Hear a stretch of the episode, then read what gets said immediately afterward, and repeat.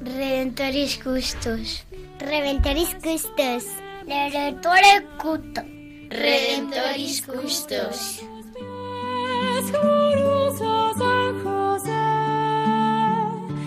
San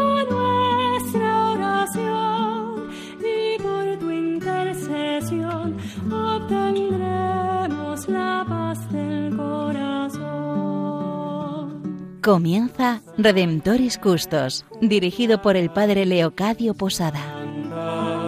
En Nazaret, glorioso San José, cuidaste al niño Jesús, pues por tu gran virtud fuiste digno custodio de la luz. Del Evangelio según San Mateo. José, hijo de David, no temas recibir a María, tu esposa, pues lo concebido en ella es obra del Espíritu Santo. Dará a luz un hijo, y le pondrás por nombre Jesús, porque él salvará a su pueblo de sus pecados.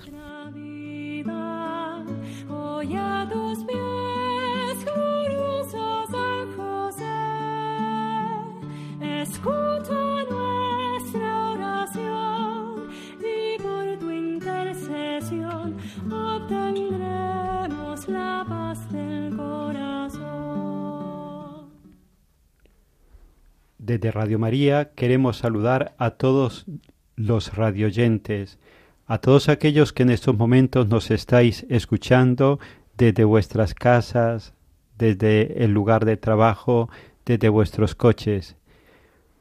Saludamos a todos aquellos que en estos momentos deseáis tener un tiempo de reflexión, un tiempo tranquilo. Saludamos a todos aquellos que en estos momentos tenéis el corazón abierto, abierto a que Dios os pueda sorprender, abierto a que Dios os pueda hablar. Desde este programa Redentoris Custos, el custodio del Redentor, queremos acercarnos con todos vosotros a esta persona tan desconocida, pero tan presente, tan amada en la iglesia, tan admirada por su silencio, por su servicio humilde y discreto, San José. Seguramente para muchos de vosotros es desconocido, para vosotros posiblemente es una presencia que siempre ha estado ahí en la familia, pero que se ha hablado poco de él. Pues queremos acercarnos a él, conocerlo, estar con él. Y lo queremos hacer de una forma muy sencilla. Ya hemos hecho otros programas con este estilo y es compartir con vosotros una novela realizada sobre San José que se llama La sombra del Padre de el autor Jan Dobradinsky, polaco. De una forma muy sencilla queremos acercarnos con el autor a San José, el compartir con vosotros el cómo el autor lo intuye, percibe, cómo él cree que era la persona de San José, su cultura, el ambiente donde vivió. Pues para compartir con vosotros estamos en este programa Rubén García, Eva Ara, Julia García Ara y quien les habla el padre Leocadio Posada. Pues sin más vamos a empezar y desde aquí le doy la palabra a Rubén y a Eva y nos vamos introduciendo poco a poco en esta obra, La sombra del Padre. Como podéis entender, no la vamos a leer de una forma continuada, sino que vamos a ir sacando algunos extractos y desde aquí ir compartiendo sobre vosotros juntamente con el autor Jan Dobrasinski. Sí, padre. En esta parte del programa hemos elegido un texto del capítulo 4 del libro, en el momento en el que San José está emigrando a Nazaret con la esperanza de montar allí su taller, conocer a su futura esposa y formar una familia. Pues comienzo a leer. El grupito al que se unió José estaba compuesto de cinco comerciantes acompañados de un esclavo moro. Los mercaderes viajaban montados en burros y llevaban otros burros de carga con sus mercancías. El esclavo tenía por encargo el cuidado de los animales. Acompañando a los mercaderes iba una familia de campesinos, compuesta del padre, la madre y un hijo de ocho años. La familia tenía un burro que montaba el marido. La mujer y el niño iban andando. En el último momento, cuando ya iban a ponerse en camino, se unieron al grupo dos hombres jóvenes. Por su atuendo y su comportamiento, uno de ellos pregonaba a las claras que era fariseo y rabino. No levantaba la vista, como si quisiera guardarse de mirar a sus compañeros de viaje. Recitaba escrupulosamente las oraciones prescritas, con ostentación, para que todos vieran que rezaba. Su manto, con las franjas rituales, se arrastraba en el polvo a sus espaldas. A nadie dirigía la palabra. Hablaba únicamente con su compañero. Este era un hombre más bien bajo, un tanto jorobado, con el hombro derecho algo más alto que el izquierdo. Tenía los ojos claros, profundamente hundidos. La expresión de la cara denotaba orgullo y obstinación. Yendo detrás de la familia campesina, José los observaba constantemente. Oía la voz caprichosa del hijo que no paraba de pedirle cosas a su madre. El hombre sentado en el burro amonestaba también severamente a la mujer. Cuando se detenían, se bajaba del burro, extendía enseguida en el suelo una manta para recostarse y dejaba a la mujer las demás labores. Ella debía descargar el animal, traer el gran saco de paja atado al cuello del animal con las provisiones de viaje y dar de comer a su marido. A continuación, cuidaba de su hijo. Cuando terminaba de servir a su marido y a su hijo, atendía a la caballería, y sólo entonces podía descansar ella misma. Dame de beber. Te lo traeré enseguida. Déjame terminar. Pero yo quiero beber. Ven conmigo, yo te daré agua. La mujer levantó la cabeza de su trabajo y miró a José con enorme sorpresa. Quizá nunca la había ayudado ningún hombre. José cogió al niño de la mano y bajó con él al río. José se arrodilló, sumergió en el agua el vasito que llevaba, lo llenó y se lo dio al niño. ¿Cómo te llamas? Dimas, Dimas, hijo de Merabot. ¿Quieres más? No, ya basta. Llenaré otra vez el vasito y se lo llevarás a tu madre. Seguro que tiene sed. El chico puso las manos en la espalda. Oh, no, ella no quiere. Te equivocas, Dimas. Tu madre trabaja mucho. Las mujeres tienen que trabajar. Todo el mundo tiene que trabajar y todos debemos ayudarnos. Coge el vasito. No, se me va a derramar el agua. Entonces lo llevaré yo, pero a tu madre le gustaría más que se lo llevases tú. El muchacho miraba a José con una mirada de incomprensión. Es probable que nunca hubiera oído nada semejante. Algún día, quizá, pensó José, lo va a lamentar. Con el vasito en una mano y el niño en la otra, volvió al campamento. Todos los hombres estaban echados a la sombra. Solo trabajaba la mujer, y le ofreció el agua. Es para ti. Dimas ha bebido todo lo que ha querido. Gracias, señor, por haber querido ayudar a una pobre mujer como yo. No digas eso. Todos somos hijos del Altísimo. Bueno, eh, a mí me encanta el libro y en concreto esta escena porque creo que relata muy claramente lo que era la sociedad judía contemporánea de nuestra querida Sagrada Familia. Por un lado, el fariseo que no se relaciona con el pueblo y reza con ostentación. Está y se siente por encima de los demás. Por otro lado, el papel secundario que esta sociedad, como muchas otras, daba a la mujer, sometida a un servicio sacrificado e injusto al hombre, lo que le asemejaba de alguna manera a los esclavos. El trato del hombre a la mujer lo aprende el hijo de su padre, y vemos cómo José quiere interceder, primero para ayudar a la mujer, pero también para enseñarnos a cómo tratar a los demás. A veces somos hijos caprichosos y poco humildes, que solo pensamos en, nuestro, en nosotros mismos. San José nos enseña, como seguro lo hizo con Jesús y en este caso con Dimas, que todos somos hijos de Dios y que merecemos buen trato independientemente de nuestra condición o situación. Por eso San José es santo protector de las vírgenes, de los enfermos, de los presos, de los moribundos, de los seminaristas, etcétera, etcétera.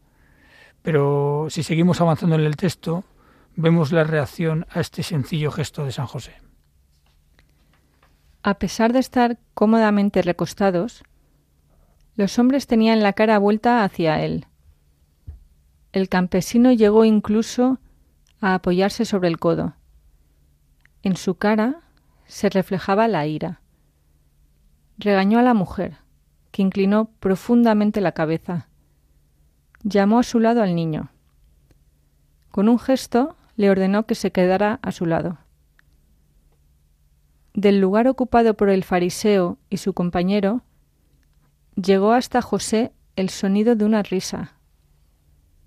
El hombre, al cual el rabino había llamado Judas, exclamó con voz lo suficientemente fuerte para ser oído por José.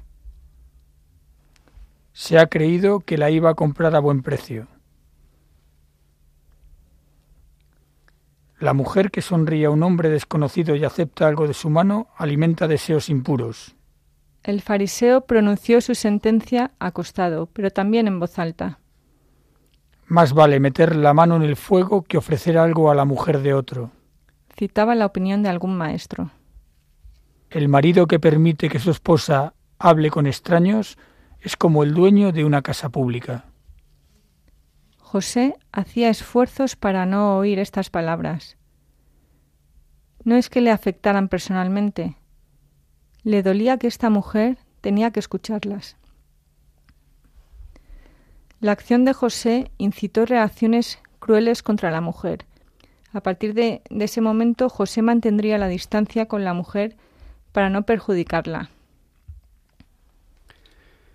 Pues hemos escuchado este relato donde se ha visto esa humanidad de San José, esa humanidad que le viene de la certeza.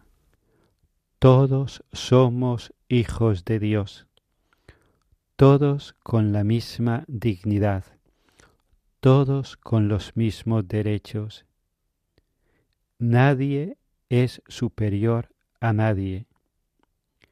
Todos somos mirados con amor, con misericordia por Dios, y es esa mirada de amor la que nos dignifica.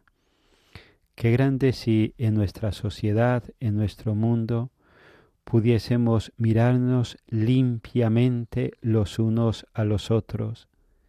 Esa mirada de amor que al otro le hace ver la grandeza de su vida, que le libera, que le dignifica, que le enaltece. Vamos a pedirle a San José por nuestro mundo, por nuestra sociedad, que a veces alardeamos de tantas cosas, pero que sin embargo muchas veces quedan en evidencia nuestras pobrezas, ese creernos superiores o a veces ese vivirnos como inferiores. Que San José nos enseña a vivir con esta certeza absoluta. Soy hijo amado de Dios y ahí está mi dignidad como persona. Se lo pedimos al Señor por intercesión de San José, uniéndonos a esta canción y haciendo de ella oración nuestra. maestro que le enseñe oración que tome por maestro al glorioso San José y el camino no errará.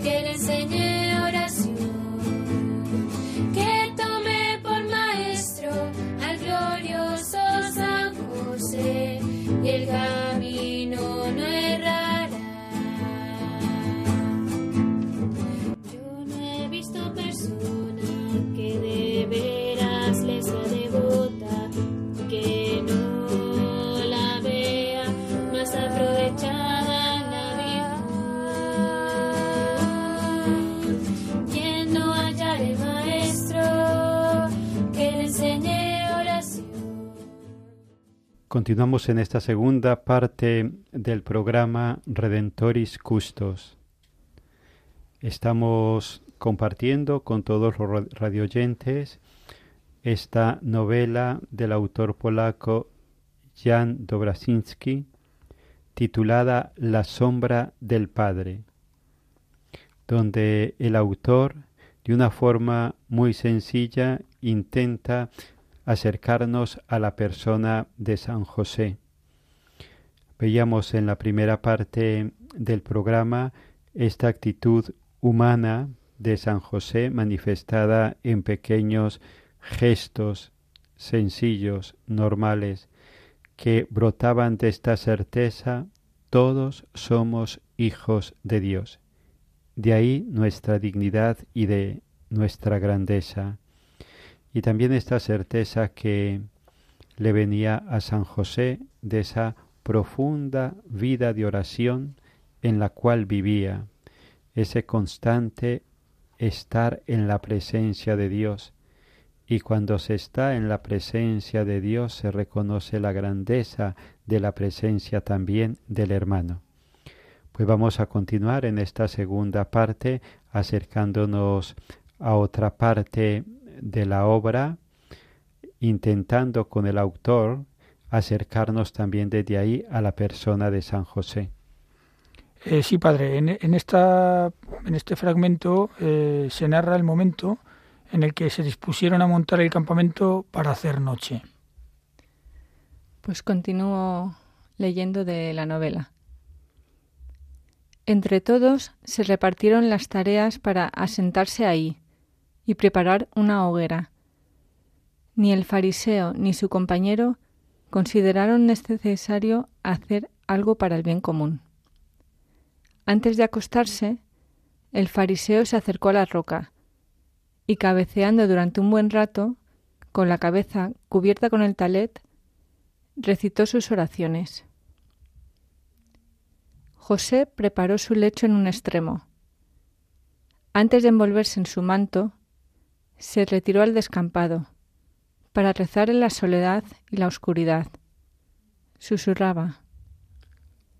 Shema Israel, Adonai Elohenu, Adonai Echad. Por encima de su cabeza se abría la inmensidad del cielo, donde se iban esparciendo las estrellas. Allí, entre las estrellas, vivía aquel que le había mandado esperar. ¿Se lo había mandado? Era una convicción profunda, aun cuando no se basara en ninguna señal.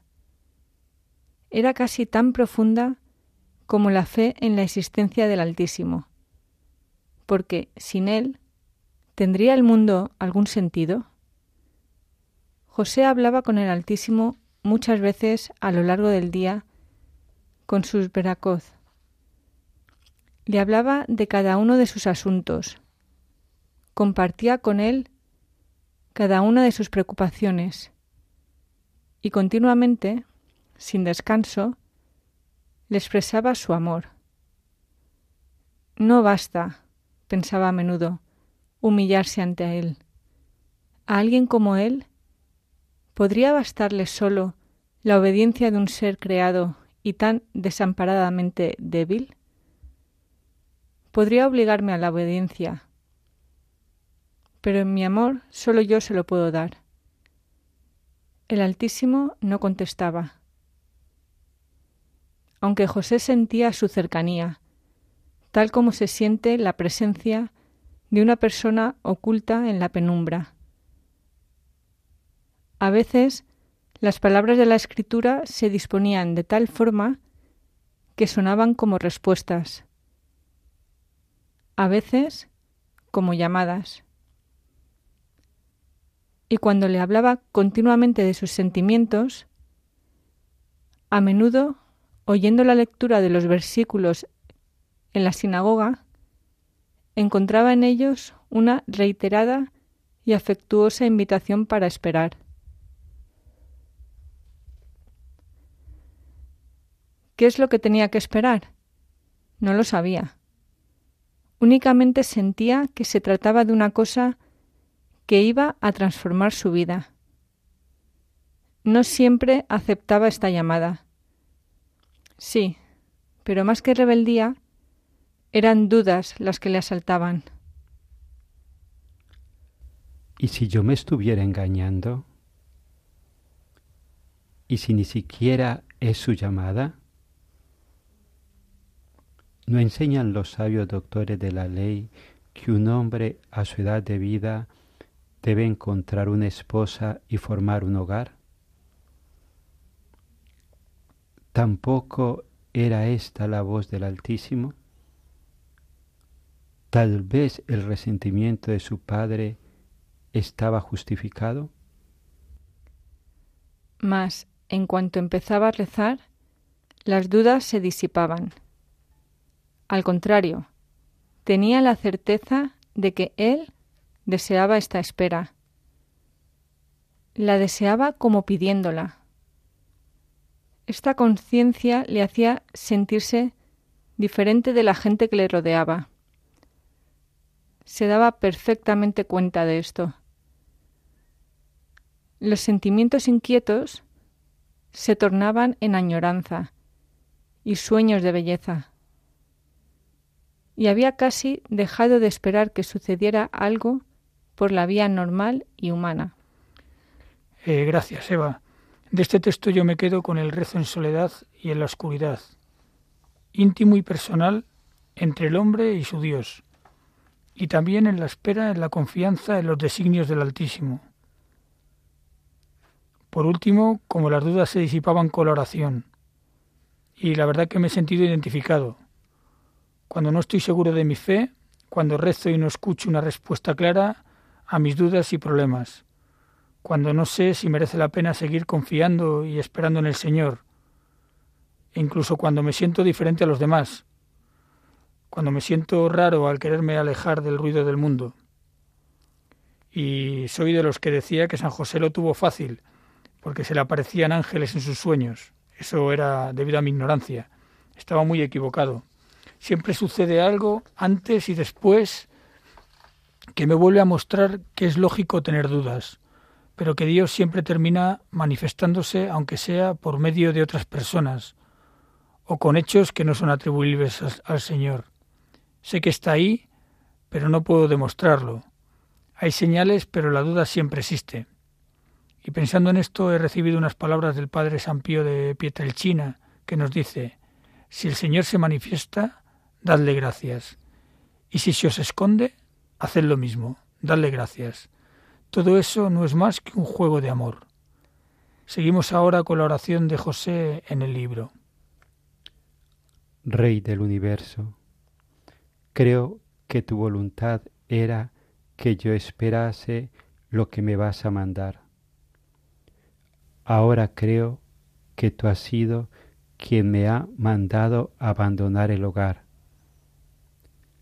si la que voy a ver ha de ser realmente mi esposa, que así sea. Se convertirá entonces en la niña de mis ojos y la madre de mis hijos. La pondré a mi lado para que sea mi carne y mis huesos. Pero esto lo haré únicamente cuando sepa que esa es tu voluntad porque solo quiero hacer tu voluntad, Creador del cielo y de la tierra. Soy hombre y me puedo equivocar. No permitas que escoja para mí y no para ti. Pues sí, eh, rezar y esperar que se haga la voluntad del Señor. Qué difícil parece, casi imposible mantener la confianza en que no somos nosotros los que controlamos nuestra vida. Dice José que se puede equivocar. Le pide ayuda para que no escoja para sí, sino para Dios. ¿Cuántas veces siento que debo ser yo el que maneje mi vida, sin creer en que es mejor abandonarse a Dios y hacer así su voluntad? Me hace mucha gracia cuando algún hermano me dice, Dios se parte de risa con nuestros planes. Y es verdad, nos creemos que podemos ser los dioses de nuestra vida cuando no aceptamos con humildad y confianza nuestra debilidad. Pues hasta aquí, queridos radioyentes, hemos estado con vosotros Rubén García, Eva Ara, Julia García y el padre Leocadio Posada. Hemos intentado acercaros a esta obra La sombra del Padre del autor Jan Dobrasinski. Os animamos a todos vosotros a que la leáis. Nos puede ayudar a conocer a este gran hombre que se abrió a la voluntad de Dios, que esperó a la voz de Dios, que estuvo disponible siempre para hacer su voluntad. Pues desde aquí nos vamos despidiendo hasta el próximo programa. Le pedimos a San José su intercesión y ayuda. Lo hacemos con la oración del Papa Francisco y con las letanías al mismo San José. Que Él nos ayude a todos a ser hombres y mujeres de oración, hombres y mujeres atentos a su voluntad y que pongamos todo de nuestra parte para llevarla hasta el final. De los enfermos. Ruega por nosotros. Patrón de los moribundos. Ruega por nosotros. José Castísimo. Ruega por nosotros. José Prudentísimo. Ruega por nosotros.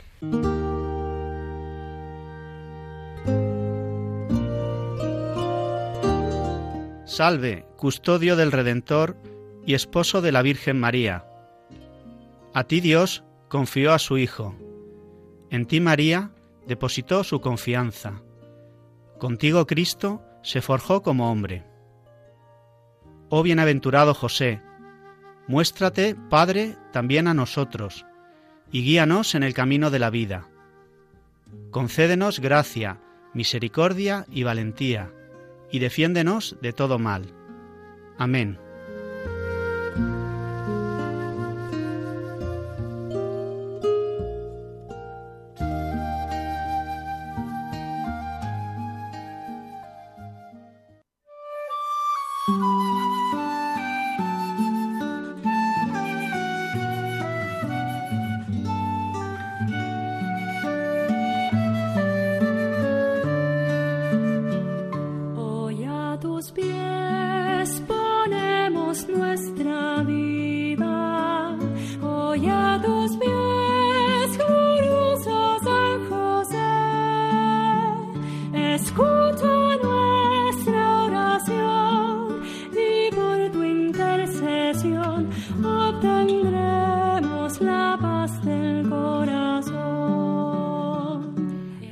En Radio María Redemptoris Custos con el Padre Leocadio Posada.